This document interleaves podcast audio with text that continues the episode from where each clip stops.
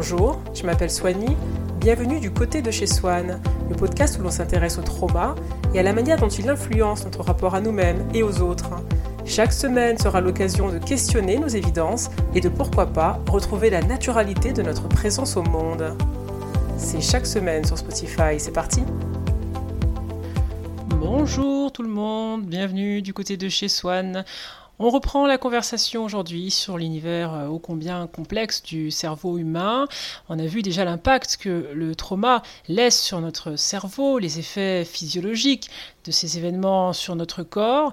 On a également étudié la différence entre notre identité post-trauma et notre essence réelle. Et aujourd'hui, je pense qu'on peut affiner encore cette conversation en s'intéressant à la manipulation psychologique alors, je m'appelle Swani Kanga, donc je suis auteur, animatrice de cet espace et aussi coach en développement personnel. La question donc du jour, c'est la suivante. Qu'est-ce que la manipulation et comment s'en protéger? On va essayer d'adopter une approche neutre. Ce n'est pas un épisode pugilat contre des relations houleuses qui nous auraient laissé un goût amer. D'ailleurs, lorsque je reçois des personnes en coaching qui sortent de ce type de lien d'emprise, à leur grande surprise, on observe que l'autre tire beaucoup moins les ficelles dans ses expériences que nos sur nous-mêmes. Je pense pour ma part que l'angle de la manipulation est plus parlant que celui du manipulateur. Si vous dites gare au manipulateur, bien que l'idée soit bonne, on parle d'un danger à l'extérieur, là-bas, flou, redoutable, difficile à cerner, alors que lorsqu'on parle de manipulation, on bascule dans l'action. On a les leviers, on peut comprendre sans jugement ce qui en nous-mêmes est compatible avec ce type de traitement. Donc ce n'est pas un épisode sur la victimisation des personnes manipulées, c'est un épisode, c'est un hymne à la puissance personnelle qui débouche de toute manière sur une incompatibilité de fait avec ces tactiques de manipulation. Alors naturellement, pointer du doigt une relation, une personne à un moment donné de notre cheminement peut nous aider à reconnaître qu'une violence a bel et bien eu lieu. Et ensuite, l'idée, c'est de continuer notre cheminement en s'intéressant à ce qui en nous est exposé, pour eux, sensible et qui, une fois identifié, peut être traité. Et dans cette approche, bah, la puissance, elle est dans le camp de la personne qui opère ce changement sur elle-même. Et moi, j'ai parfois l'impression que la manière même de parler de manipulation crée une espèce de disproportion avec la réalité. Donc, ont-ils, ces manipulateurs, toute cette puissance ou est-ce que l'on projette sur eux un pouvoir, euh, une omniscience, une omnipotence, parce que l'on vient à ce sujet déjà dépossédés de nos propres ressources. Donc oui, naturellement, il y a des manipulateurs, mais moi, je préfère m'intéresser aux manipulés, à leurs racines et à l'éclosion qui peut advenir lorsque ces racines sont en biais et à tout le beau chemin qui peut encore être parcouru. Et je pense que cet angle de vue est beaucoup plus galvanisant, vibrant, plus inspirant. Mieux connaître les différentes tactiques de manipulation peut faire partie d'un plan plus global où la personne se restitue à elle-même, conçoit les conditions de sa propre dignité, Lorsque l'on est traumatisé, on vit dans le vacarme. La guérison est donc un retour à la sérénité. Et parmi les outils disponibles pour opérer ce retour, cette réconciliation avec cette paix, eh bien, la connaissance de ce qu'est une situation de manipulation, des ficelles dans les coulisses, peut aider à parfaire sa lecture du réel. Donc plutôt que d'avoir peur des manipulateurs et des pervers narcissiques, je propose une approche qui va vous permettre d'être au contrôle, au possession de votre propre vitalité. In fine, le projet, c'est d'envisager une lutte à armes égales, où le pouvoir n'est plus juste en face, vous n'êtes pas juste à l'extérieur de tous ces enjeux, vous êtes bien enraciné dans la connaissance de ces tactiques, dans la connaissance de vous-même, et puis finalement, ces ombres qui sont projetées sur le mur apparaissent pour ce qu'elles sont, des tactiques facilement identifiables, déjà bien repérées des spécialistes, que vous pouvez connaître et que vous pouvez apprendre à déjouer. On parle avec la manipulation d'une existence parasitaire, hein, on est loin du génie, et le meilleur répulsif, c'est de se réconcilier avec euh, sa propre puissance, son pouvoir, avec soi, de ne plus avoir de quoi les nourrir sur le plan narcissique, hein, ça, ça les fait automatiquement disparaître. Et donc, vous avez vu la différence entre le traitement médiatique parfois de la manipulation, comme cette chose radioactive qui vient de l'extérieur, avec des personnes maléfiques, redoutables, dont on n'arrive pas tout à fait à cerner le pouvoir, et cette vision de l'introspection qui peut rendre les leviers de la puissance puissance aux individus.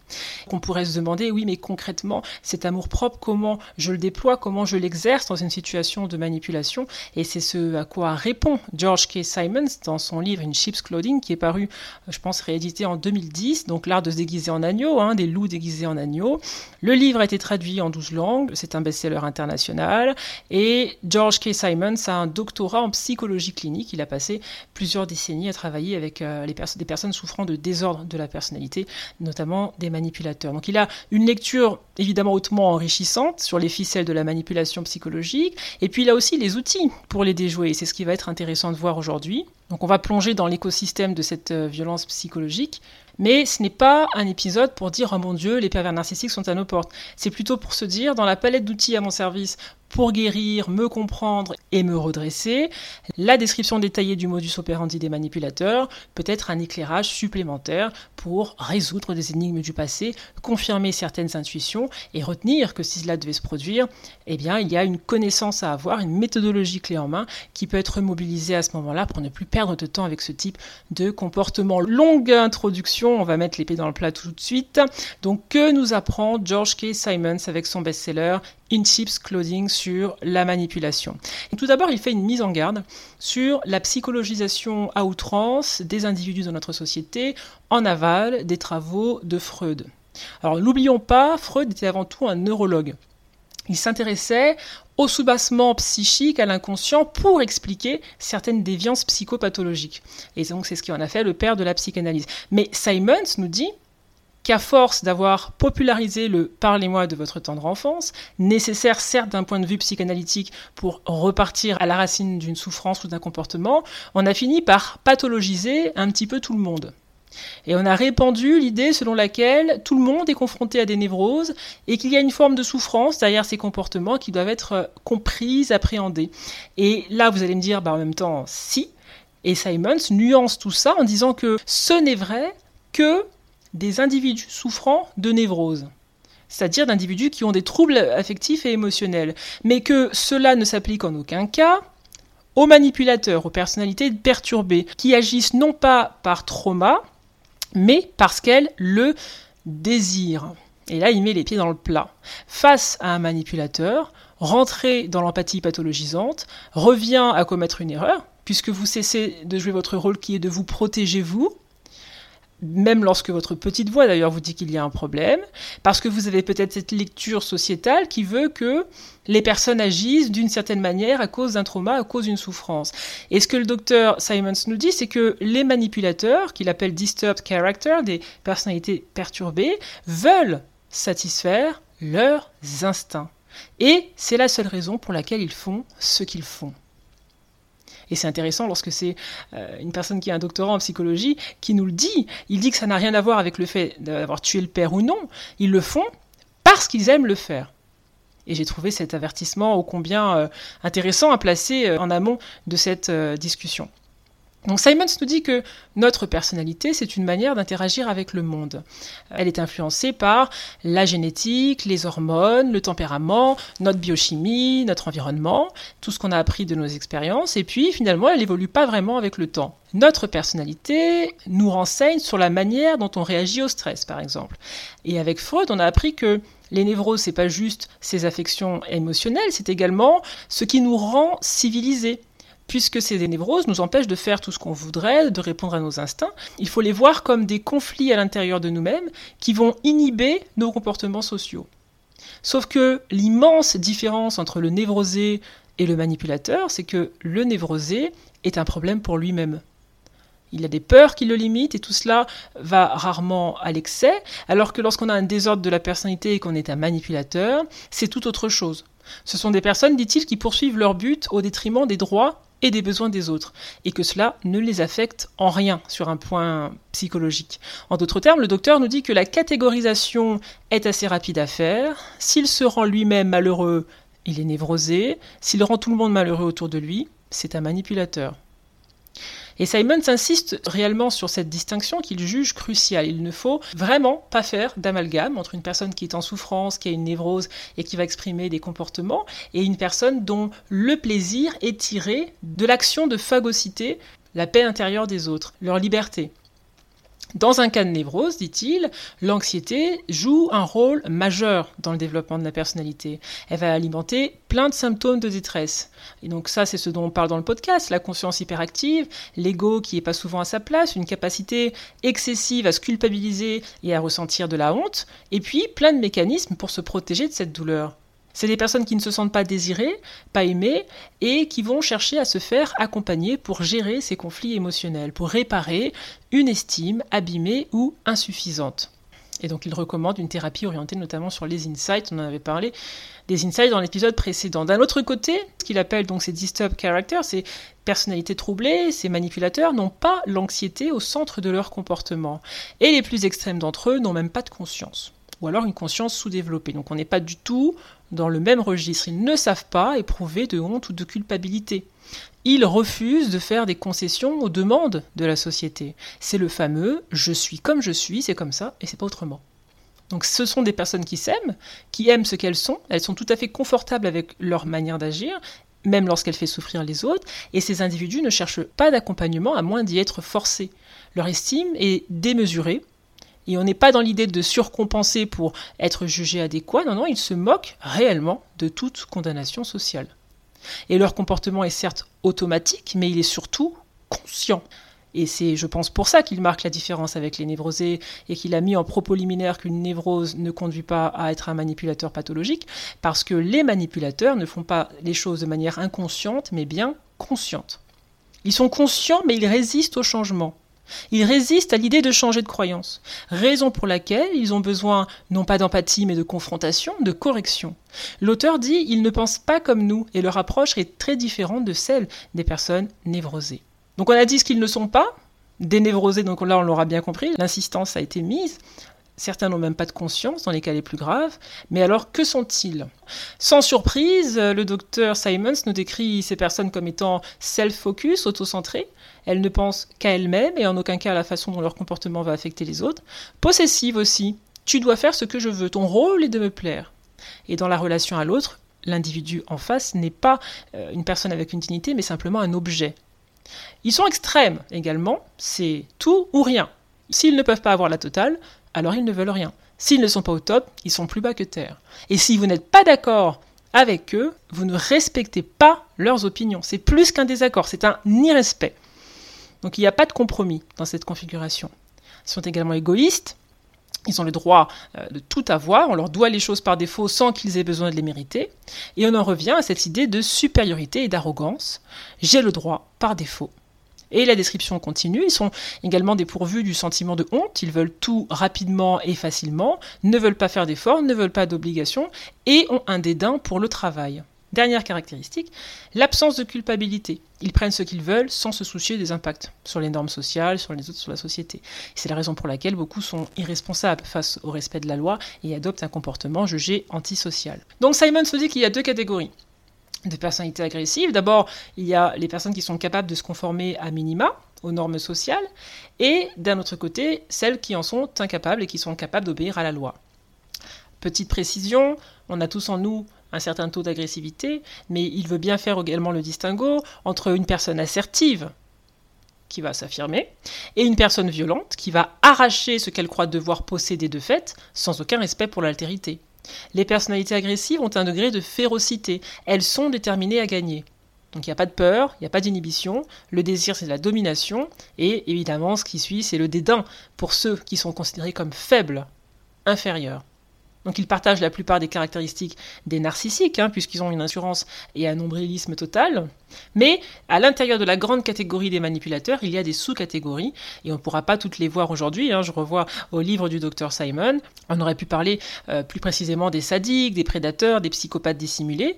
Et toutes ces catégories ont un degré de dangerosité différents. Leur point commun, en revanche, c'est que ces personnes constituent un challenge pour leur entourage, et peut-être même, nous dit l'auteur, que certains parmi eux ont manqué d'autorité fiable en grandissant, et que ça les a rendus hyper vigilants et paranoïaques, mais beaucoup ont envie d'agresser quand même, même lorsque dans leur parcours, on ne retrouve pas ce chemin traumatique. Beaucoup n'ont pas subi d'abus, dit-il, et ont même eu des circonstances très favorables, ce qui ne les a pas empêchés de développer un plaisir à dominer, à soumettre et à tyranniser. Donc leur point commun, c'est bien le désir qu'ils prennent à manipuler. Et bien sûr, le capitalisme n'aide pas, puisque lorsque le chiffre est roi, tous les moyens sont permis. L'entreprise récompense les durs, souvent, les compétitifs, qui savent écraser leurs adversaires, sans toutefois dépasser la limite, qui sont à la brèche. Et la raison pour laquelle la violence psychologique et l'entreprise sont aussi liées, c'est que les sadiques, qui sont une sous-catégorie des manipulateurs, aiment le pouvoir, aiment la domination. Vous les retrouvez dans des postes de direction, des postes où ils peuvent écraser, ils peuvent dominer, ils peuvent donner le ton.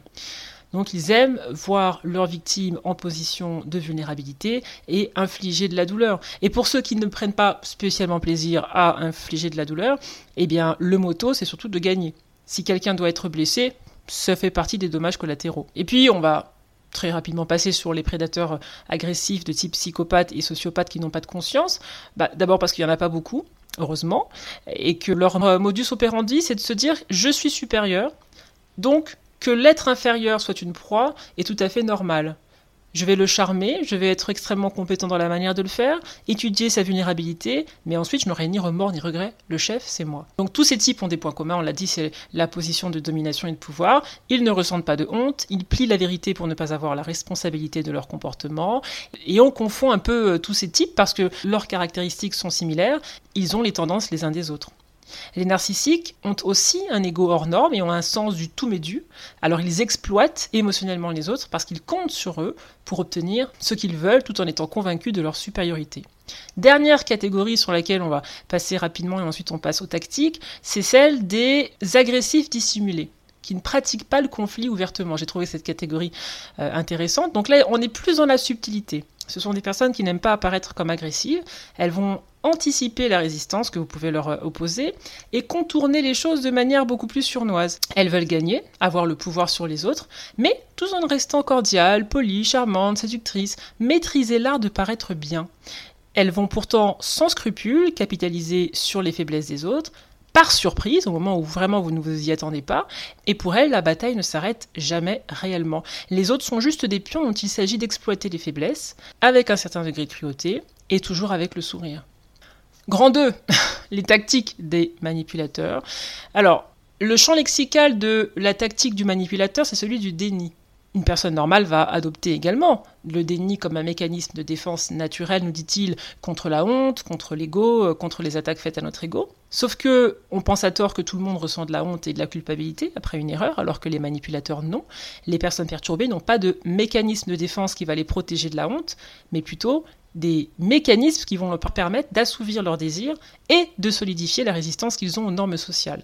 Donc ils n'ont pas de sens sain de la honte, ils sont conscients et leur mécanisme de défense, c'est de se détacher de la responsabilité de leur comportement. Donc nous, on va utiliser le déni pour se protéger d'un événement douloureux, mais eux n'ont pas envie de se confronter aux autres de manière non agressive, et même si les gens ne sont pas à l'aise avec leur comportement, eux le sont. Ils ne veulent pas se soumettre aux standards de conduite des autres, ils ne veulent pas changer leur style, donc ils doivent convaincre l'autre que c'est l'autre qui a mal jugé, que lui est innocent et que l'autre doit reculer. Et pour cela, il faut nier, nier et encore nier. Mais ce déni n'est pas une prise de conscience, c'est une lutte, c'est une tactique. Il est conscient et son déni n'est qu'une manipulation pour se sortir d'affaire. Et si vous le confrontez à plusieurs, en lui disant bah si si si tu as fait cela, il va vous répondre, dit le docteur, ok ok, mais l'autre l'a bien cherché. Il était sur mon dos toute la semaine, il était normal que je pète un plomb. Donc il n'y a pas de douleur dans cette confession, il n'y a pas de regret, c'est une espèce de demi-admission, et il continue de refuser de se soumettre, par principe, juste par défiance.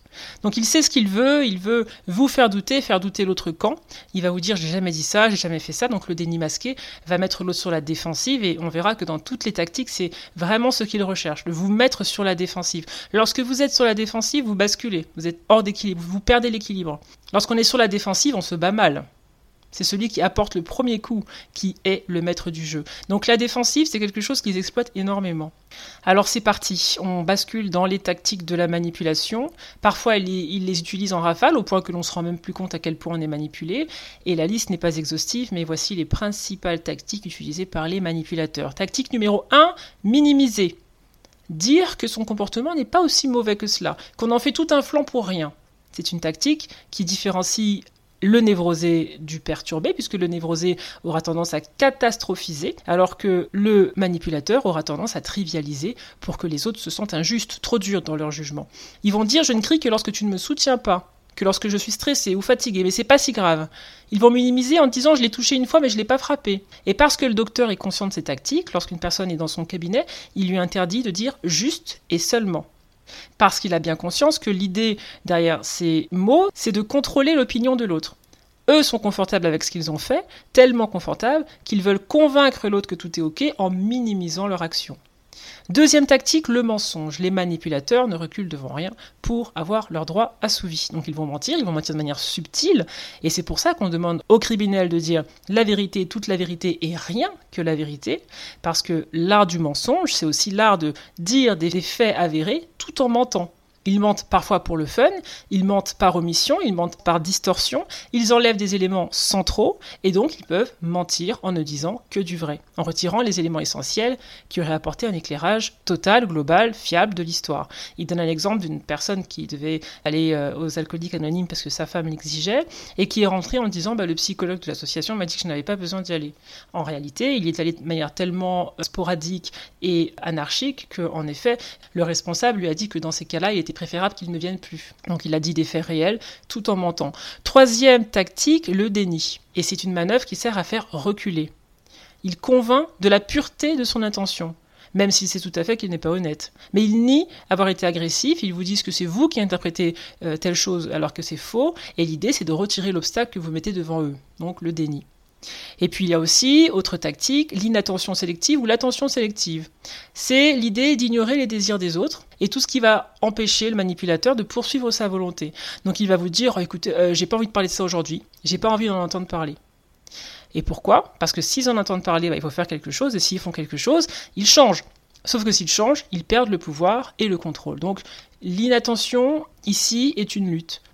Il y a aussi la rationalisation. Ce sont les excuses pour continuer sans rien changer. Et c'est efficace si la justification fait sens.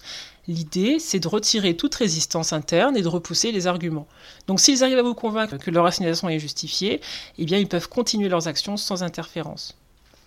Il y a aussi la diversion. L'idée, c'est de rendre plus difficile d'atteindre la cible, et si elle est en mouvement, en effet, elle est plus difficile à atteindre. Donc ils sont experts pour changer le sujet, rediriger l'attention, un peu comme des magiciens. Et c'est parfois subtil parce que vous leur dites quelque chose, et ils vont vous répondre sur un tout autre sujet. Ils ne donnent pas de vraies réponses, ils donnent une réponse bidon. Ils vous font tourner en rond, ils font diversion, pour éviter donc la conséquence de leurs actes. Autre tactique, l'évanescence, euh, être vague. Donc c'est proche de la tactique précédente, sauf qu'ici, le manipulateur évite d'être cerné en donnant des réponses évasives à des questions pourtant simples, et des fois on pense, encore une fois, avoir une réponse alors qu'il n'en est rien. Et puis il y a la tactique de l'intimidation masquée, où il vous rend anxieux, inquiet, il contre-attaque avec euh, une forme d'intensité, et l'idée c'est encore une fois de vous mettre sur la défensive, donc ils vont vous intimider avec des menaces directes ou indirectes. Ils vont dire par exemple que ce sera dur de retrouver une relation, ou un travail, ou une lettre de recommandation, de perdre son statut social. Donc ils vous placent dans une position de faiblesse, et tout cela sert donc à constituer une menace masquée ou non. Et la tactique préférée de l'ensemble des manipulateurs, c'est la culpabilisation. C'est aussi une manière de les démarquer des névrosés, puisque une personne névrosée a donc une conscience, une conscience saine qui est capable de ressentir de la honte et de se sentir coupable, alors que eux non. Et leur manière de soumettre, c'est de faire douter, avec de la culpabilité. Ils vont vous dire, tu ne te soucies pas assez de moi. Et ils savent à quel point la honte est facilement activable chez les personnes saines. L'objectif, c'est de vous empêcher de partir. Et tous les manipulateurs utilisent donc la culpabilité. Il va suggérer à l'autre qu'il est égoïste pour qu'il se sente mal. Et puis la honte, en tactique suivante, il l'utilise sous forme de sarcasme subtil, de dérision, d'ironie, pour mettre du doute et de la peur, que l'autre ait peur d'être inadéquat, indigne, et ensuite ils se sentent fiers d'eux, puisqu'ils peuvent maintenir leur domination. Des fois la honte, ils vont l'imposer, ils vont la suggérer avec un ton de voix, avec une rhétorique. Ils vont vous dire, euh, toi qui as euh, tel diplôme, tu devrais savoir cela, ou il est étonnant que tu aies ce type d'opinion alors que tu devrais pourtant savoir que. Et l'idée, c'est de faire ressentir de la honte à la personne en face. Ensuite, la victimisation. Victime des circonstances, victime du comportement de l'autre. L'idée de la victimisation, c'est de susciter votre empathie, de vous faire croire dans leur souffrance pour ensuite activer les ressorts de votre empathie. Et l'empathie va masquer la nécessité pour eux de changer leur comportement puisque vous aurez une tendresse pour eux. La diffamation vient ensuite. Ils l'utilisent pour dire qu'ils ne font que répondre et se défendre. Il vous diffame, tu es une menteuse, tu as tout inventé, tu es hystérique. Et l'idée, c'est de mettre encore une fois la victime sur la défensive, de la faire se sentir coupable. Et lorsqu'on est sur la défensive, comme on l'a vu, on est dans la réaction, on se tend, on se crispe, on est déjà déstabilisé. Et bien évidemment, ils peuvent continuer leurs actions puisqu'ils ont créé une diversion avec le fait de diffamer. Il y a également la tendance à jouer aux serviteurs. Alors plus étonnant, sauf que ils ont un but précis lorsqu'ils se lancent dans ces grandes ambitions salvatrices, lorsqu'ils servent une cause noble, c'est qu'ils prétendent travailler dur pour quelqu'un d'autre et que cela va créer l'asymétrie dont ils ont besoin. Ce qu'il y a derrière cette servitude présumée, c'est le désir de dominer encore une fois les autres. Bien évidemment, ils ne se soumettent pas, ils se soumettent à leur ambition de vous dominer et professent vous servir simplement pour mieux vous tenir. La séduction ensuite, la séduction flattée pour que vous baissiez la garde. Face à une personne qui apparaît dépendante sur le plan affectif et qui a besoin de réassurance, ils vont se faire passer pour dévoués, loyaux. Ils vont vous faire penser qu'ils vous voient, qu'ils vous écoutent, qu'ils vous aiment, que vous êtes important jusqu'à ce que, bien évidemment, vous leur disiez non. Et là, ça change. Reporter le blâme sur l'autre, projeter. Les manipulateurs savent désigner des boucs émissaires, toujours avec subtilité. Ils vont vous blâmer, vous, pour leur comportement abusif. Si je t'ai trompé, c'est parce que tu t'es laissé aller. Voyez? La projection, c'est de l'agressivité. Et bien évidemment, dans ce montage, tout est faux. Ils le font parce qu'ils ont le désir de le faire. Feindre l'innocence ensuite. Ils veulent convaincre que tout est inattentionnel, ce n'est pas de leur faute. C'est pas ce qu'ils ont voulu faire, c'est pas ce qu'ils ont voulu dire. Vous doutez du coup de votre point de vue, puisqu'ils vous donnent l'impression d'être innocents, et surtout, ils savent jouer la surprise, la stupéfaction sur leur visage, l'indignation, que vous puissiez douter d'eux, alors que ils ont commis ce que vous pensez qu'ils ont commis. Vous voyez? Feindre l'ignorance ensuite ou la confusion. Ils se comportent comme s'ils ne savaient pas de quoi vous parliez, ils jouent à l'idiot. Ils font tout ça, d'ailleurs, dit le, docteur Simons, c'est très utile pour eux, ça leur permet de voiler leurs intentions, et ils vous font croire qu'ils ne savent pas ou qu'ils ne comprennent pas où est l'offense. Sauf que Simons nous dit de ne pas croire une seule seconde qu'ils ne le savent pas parce qu'ils le savent, systématiquement. Et puis brandir la colère, plus surprenant. La colère pour le manipulateur, c'est censé être involontaire. Il n'était pas censé se mettre en colère, nous les avons mis en colère. Pourtant, c'est totalement délibéré. C'est une tactique d'intimidation, de manipulation, donc ils utilisent la rage pour vous neutraliser. Et une fois qu'ils ont utilisé, ils se sentent mieux, la tension est redescendue, et ils peuvent reprendre le cours de leur journée. Ils l'utilisent pour avoir ce qu'ils veulent, et ils se mettent en colère à l'envie lorsqu'on ne leur donne pas ce qu'ils désirent. Et l'objectif, c'est de retirer tout obstacle. La rage est là pour vous choquer, pour vous soumettre. Et là, vous imaginez, on a parlé dans l'épisode précédent des différentes euh, stratégies de survie. Si vous avez tendance à vous pétrifier lorsqu'on vous crie dessus, eh bien dans ce type de situation, la personne traumatisée avec un cerveau qui est déjà en surchauffe et un système nerveux hyperactif va céder plus facilement parce qu'elle ne va pas supporter la charge colérique de la personne en face qui en plus lui dit que tout est de sa faute. Donc là, on vient de voir les principales tactiques des manipulateurs. Ce sont des tactiques d'agression dissimulées qui ne sont pas toujours faciles à reconnaître. Et c'est l'occasion de rappeler que les manipulateurs qui avancent à visage couvert font preuve, ne l'oubliez pas, de subtilité. Et c'est sûrement pour cela qu'il a appelé son livre In Sheep's Clothing, déguisé en tenue d'agneau, parce que les deux sont toujours associés. Les manipulateurs ou les disturbed characters, les personnes perturbées de ce type n'ont pas l'air méchants. Et elles n'ont pas l'air méchants tout le temps. Donc elles peuvent nous faire croire que c'est nous le problème, tu es trop ceci, tu es trop sensible, tu es trop cela. Et la manipulation, c'est vraiment un rapport de séduction, d'influence, de manigance, et il est crucial de retenir que ce ne sont pas de petits agneaux 1% du temps, c'est leur expertise, se déguiser en agneau. Et l'intimidation, la colère, le déni, jouer l'effarement fait partie de cette palette pour se déguiser en agneau. Comment moi, tu peux penser une seule seconde que j'aurais pu faire ça. Là, on est dans la théâtralisation et c'est cela l'essence même du manipulateur, sa capacité à se métamorphoser en petite bête fragile alors qu'il sait pertinemment que le crime a bel et bien été commis. Et donc l'auteur invite à accroître notre sensibilité face à toutes ces tactiques et il précise que si quelqu'un les utilise fréquemment dans votre entourage, eh bien vous savez pour sûr à qui vous avez affaire. Vous êtes face à des personnes qui résistent au changement, qui referont ce pourquoi vous les accusez, et dont le comportement ne changera pas avec le temps. Dans une troisième partie, on va voir comment on peut se protéger face à ces personnes et à leurs tactiques. Première chose, il dit, il est important de reprendre la main dans la dynamique dans une relation avec un manipulateur, puisque dans sa tête, c'est lui l'agresseur, c'est lui qui donne le ton, qui donne le là, qui fait la loi. Et une fois que vous êtes attaqué émotionnellement, bah vous ne pouvez que réagir, donc vous êtes déjà hors jeu faut retenir que c'est vraiment celui qui donne le premier coup qui donne le ton de la partie. Et donc il y a un pouvoir symbolique. Il faut donc, nous dit l'auteur, sortir de cette position de dominer, qui s'adapte, qui essaye de courir pour attraper le rythme qu'on lui a imposé. Et pour ne pas être une victime, il faut mieux connaître la nature humaine, mieux connaître la nature de nos préjugés sur elle, mieux connaître ce qui, dans la personnalité d'un tel, va augmenter notre propre susceptibilité et nous maintenir dans une position de dominer. Donc il est crucial de se séparer de nos préjugés, tenaces et dangereux sur la nature humaine.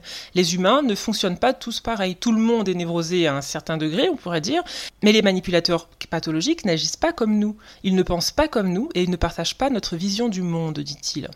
Ensuite, il faut devenir un meilleur juge, développer plus de discernement. On peut identifier les personnes dans nos vies qui sont dans la manipulation sans examen clinique, simplement par leurs fruits, et étudier la manière dont ils agissent en général avec les autres. Donc on a bien vu leur portrait robot, hein. ils doivent toujours gagner, ils refusent le non, ce sont des personnes agressives et manipulatrices, elles ne donnent pas de réponse claire, elles trouvent toujours des excuses, elles vous font culpabiliser, avoir honte, etc. Donc ça, c'est le panel de la manipulation. Lorsque vous l'identifiez chez un individu, vous pouvez avoir une lecture plus claire de ce qui a cours. Et puis, bien évidemment, il faut mieux se connaître soi. Vous connaître, c'est la meilleure arme, nous dit Simons parce qu'ils savent que vous leur donnerez le bénéfice du doute avec leurs excuses. Ils connaissent votre sensibilité, ils savent comment activer la honte, ils prennent le temps d'étudier les personnes dont ils se rapprochent. Donc plus vous avez cette cartographie précise sur vous-même, et plus vous pouvez anticiper leurs coups.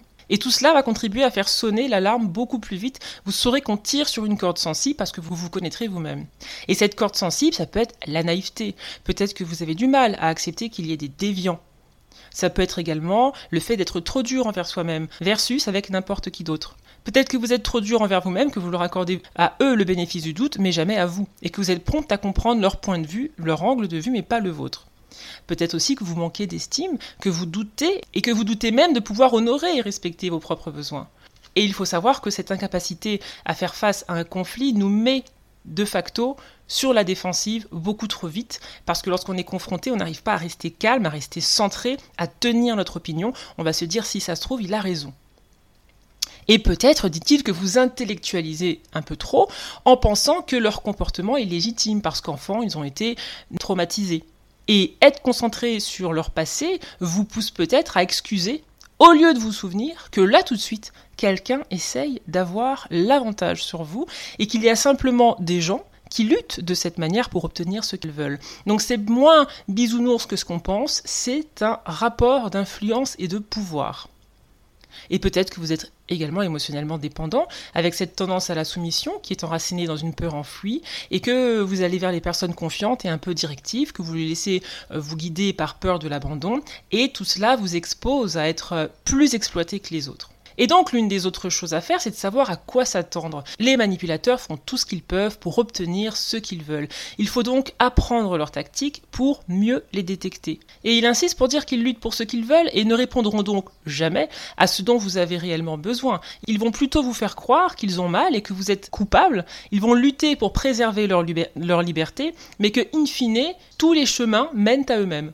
Et donc il faut éviter de s'épuiser dans des batailles qui sont perdues d'avance. Vivre avec un manipulateur, c'est se battre constamment, douter, se remettre en cause, être gaslighté, au point d'en être parfois déprimé, trop déprimé pour penser clairement. Essayer de faire changer les manipulateurs, dit-il, c'est investir euh, son énergie dans quelque chose qui nous dépasse. Et ensuite, la colère, la frustration et la dépression, de toute manière, nous retirent notre force vitale. On n'a plus la force de se défendre dans cet état. Et son conseil, c'est donc d'investir son énergie là où elle se trouve. Faut investir son temps et son énergie dans sa propre puissance, dans son propre comportement. C'est ça qui va nous permettre de retrouver confiance, parce qu'on a les leviers d'action. Et il faut prendre la responsabilité de changer son propre regard mais lorsque l'on est drainé, évidemment, il est difficile de voir ce que l'on doit changer et euh, on veut que l'autre change, que l'autre paie, mais les victimes d'abus doivent voir leur victoire, leur libération dans l'investissement sur elles-mêmes, sur leur attitude. Et pour cela, certaines règles peuvent aider sur le chemin de ce pouvoir personnel retrouvé. Et donc, stratégie numéro 1 face à un manipulateur que l'on veut confronter, n'acceptez aucune excuse, nous dit-il. Ne prenez en compte aucune rationalisation qui servirait à justifier l'agressivité ou le comportement en question.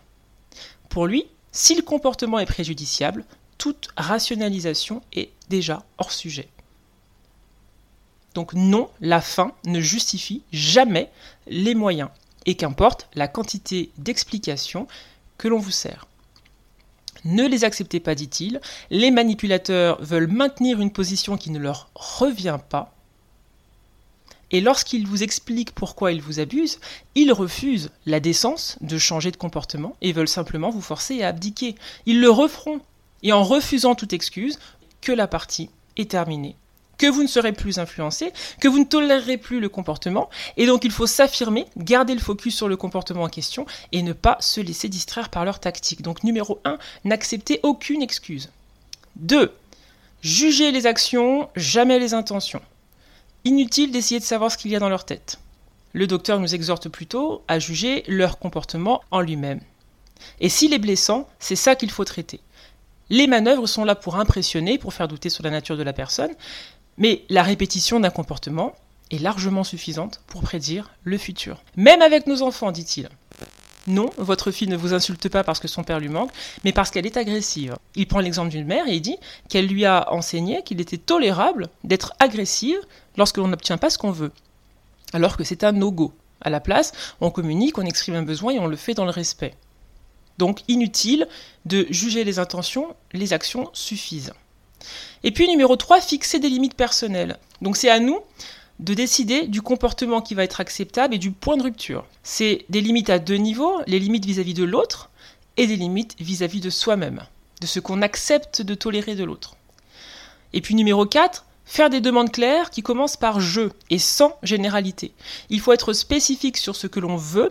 On va dire je veux que tu, je ne veux pas que tu. Et ça va limiter la fenêtre de tir du manipulateur puisqu'il ne pourra pas dire qu'il avait mal compris. La demande est claire. Je veux que tu X, Y.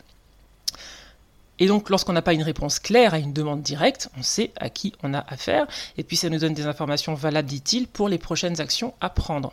Donc on n'accepte que des réponses claires à des questions claires, et si c'est pas clair, on repose la question.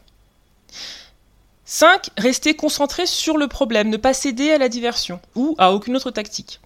Ne rappelez pas le passé ou le futur, restez dans le ici et maintenant sur ce que vous voulez à cet instant sans se laisser dérouter par ce qui a été dit les autres fois. Il faut confronter le comportement au moment où il accourt, et si l'on vous crie dessus, sortir de la conversation quelques minutes et dire que l'on reviendra seulement lorsque la personne aura baissé le ton et sera prête à réengager la conversation. Donc zéro excuse. Il faut garder le point de la responsabilité sur le manipulateur lui-même et refuser toute tentative de dévier cette responsabilité sur vous. Même chose pour la rationalisation, la honte et la culpabilité. Quand quelqu'un a fait quelque chose de répréhensible, c'est à lui d'en répondre. Donc demandez-lui ce qu'il est prêt à faire pour y répondre plutôt que de faire diversion. Autre conseil, lorsque vous confrontez un manipulateur, évitez d'utiliser le sarcasme, l'ironie, parce qu'ils l'utiliseront de toute manière contre vous et que les attaquer leur donnent des munitions pour faire la victime, pour projeter le blâme. Il faut donc confronter, mais sans agresser, et se focaliser seulement sur le comportement du manipulateur.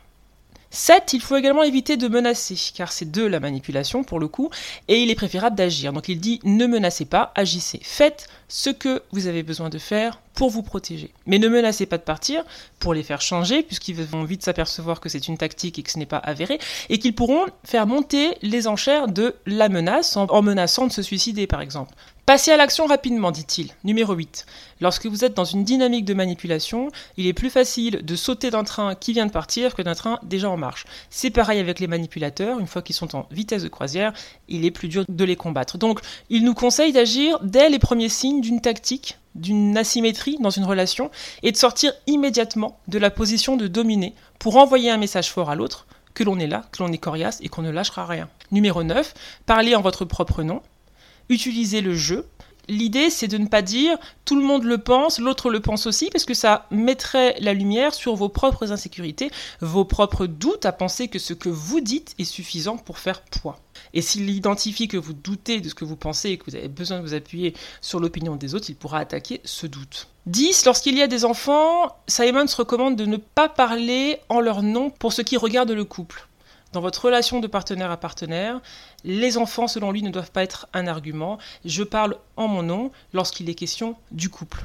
Et numéro 11, on continue, trouver des accords réalistes. Il faut être préparé à faire des engagements, à les respecter, à ne pas faire de promesses en l'air.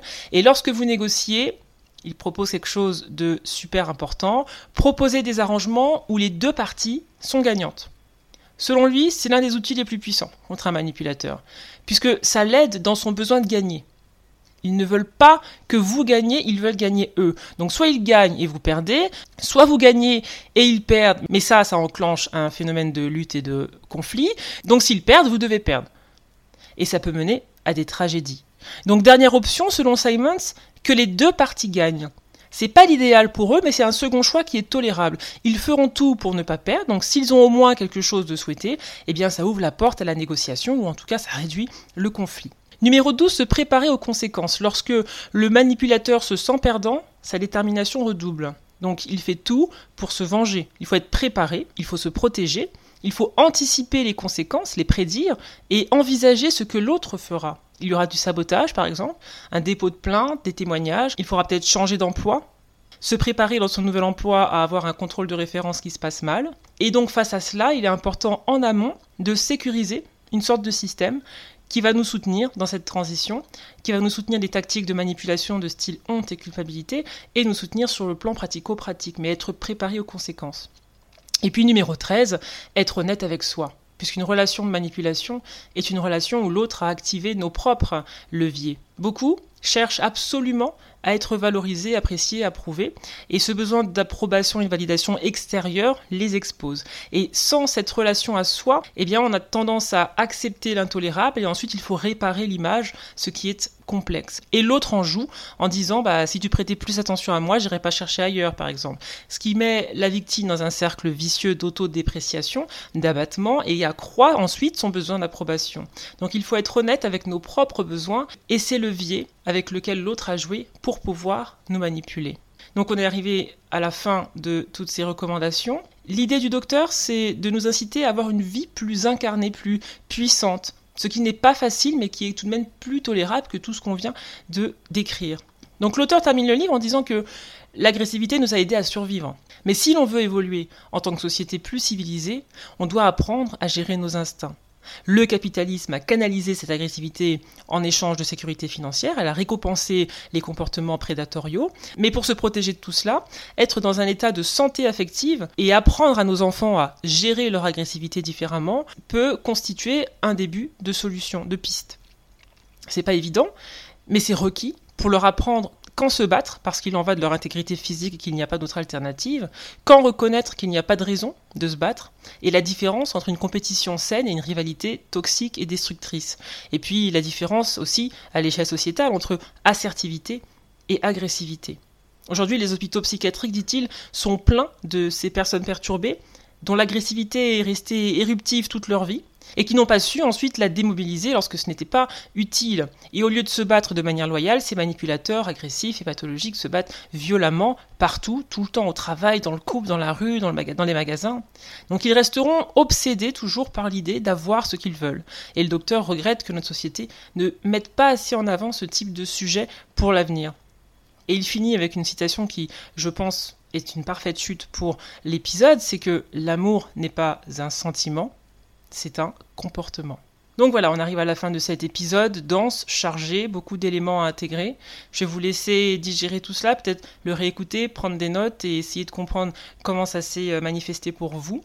Je vous laisse donc à ces réflexions en précisant à nouveau que je réponds à vos questions à mon adresse swanikanga.gmail.com et que je vous accompagne donc en coaching. Je pense que cet épisode peut réellement être une source d'empowerment, de puissance, d'inspiration pour corriger ce qui avait besoin de l'être, sans jugement, sans culpabilité, afin de retrouver davantage de force, d'aisance dans nos rapports à l'altérité. Sur ce, je vous souhaite une bonne fin de semaine et vous retrouve bientôt du côté de chez Swan. Au revoir.